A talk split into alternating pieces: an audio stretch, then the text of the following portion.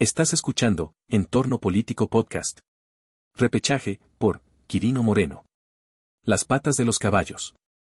Como era previsible, los datos que van saliendo a la luz, provenientes de los documentos saqueados por el denominado Grupo Guacamaya, a la Secretaría de la Defensa Nacional, son cada día más fuertes, más delicados y se acercan mucho al propio presidente López Obrador. Ya llegaron a Daniel Assad Manjarres, quien funge como asistente personal del presidente. Chanfle. Y de hecho, si le siguen, encontrarán que casi todos los actuales colaboradores cercanos de López Obrador, en el pasado y hasta en el presente, operaban mecanismos para allegarle recursos para lo que él denomina como su movimiento, y que da origen a todo lo que comenta la periodista Elena Chávez en su libro, El Rey del Catch. Directo al pecho.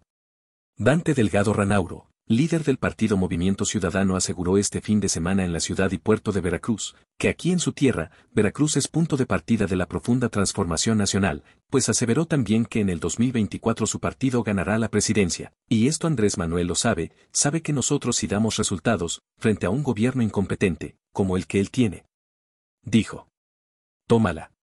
Se va, se va, se va ante las demandas de estudiantes de la comunidad de la Universidad Veracruzana, que han crecido rápido, como lo habíamos anticipado. Ahora nos comentan que el rector de la institución habría quedado ya en la cuerda floja, luego de que, durante mucho tiempo, y en numerosas ocasiones, minimizó las denuncias de acoso y violencia al interior de la máxima casa de estudios.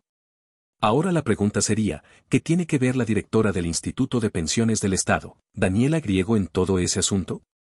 Ya hay versiones de que ella podría encargarse del despacho de la rectoría, en tanto se resuelve el conflicto que ha generado la inacción del rector, Martín Aguilar Sánchez. Se desgrana la mazorca. Y sí, la violencia y los acosos dentro de la Universidad Veracruzana son fenómenos que podrían estar muy relacionados con otros grandes problemas, pero el rector ha ignorado todas las señales que todos los demás sí vieron desde hace mucho tiempo. Ya el conflicto ocasionó la renuncia de la secretaria académica Elena Rustrian Portilla, una acción digna de analizar, luego de que, al menos tres funcionarios actuales, contando a la hoy exfuncionaria mencionada, fueron miembros de la Junta de Gobierno. ¿Por qué? Lo cierto es que quienes conocen de cerca a doña Elena Rustrián, aseguran que desde el principio de la administración del rector Martín Aguilar, ella habría mostrado su desacuerdo con un sinnúmero de decisiones y la actitud rústica, asumida por rectoría ante los problemas de la comunidad universitaria. Limpiar de afuera para adentro. En efecto, si el Congreso local llegara a desaprobar los resultados de la cuenta pública del ejercicio de 2021, como ya lo ha adelantado el diputado local y presidente de la Junta de Coordinación Política, entonces tendrá que escuchar con mucha atención a la auditora superior, doña Delia González Cobos, quien tiene mucho que decir acerca de las numerosas manos negras, que con claras intenciones políticas y también económicas han estado descomponiendo muchas cosas en el Orbis. Y de hecho, todo ese problema, lo habrían generado al menos cuatro funcionarios del gobierno estatal que no han respetado la autonomía del órgano de fiscalización superior y hasta ahora creen que se han burlado. Sí, hay demasiados funcionarios en el Orfis, recomendados, por los propios funcionarios de la administración de Cuitláhuac García, pero también debería de revisar a los despachos de auditoría, sobre todo los nuevos, que han sido infiltrados por los mismos que han pervertido todo ahí. Desde aquí te brinco.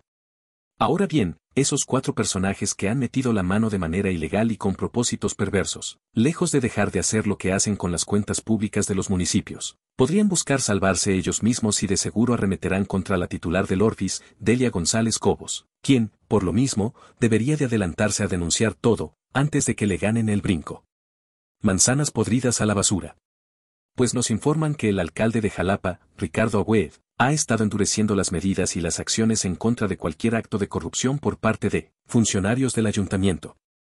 Ya hasta ha conminado a empresarios constructores y proveedores de bienes o servicios, para que denuncien cualquier tipo de corrupción, ya que, dijo, no tolerará a nadie, sea quien sea. Y para que no quede duda al respecto, todo eso lo hizo el alcalde Agüed en el entorno del subcomité de adquisiciones. Y en el caso de Ricardo Agüed, la mera verdad no está amenazando por demagogia ni politiquerías baratas. Así que los posibles corruptos deberán de pensar muchas veces antes de cometer alguna fechoría.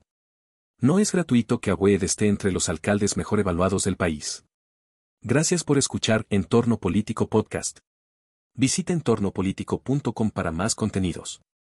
Las ideas y opiniones aquí expresadas son responsabilidad exclusiva del autor y no necesariamente reflejan el punto de vista de entorno político.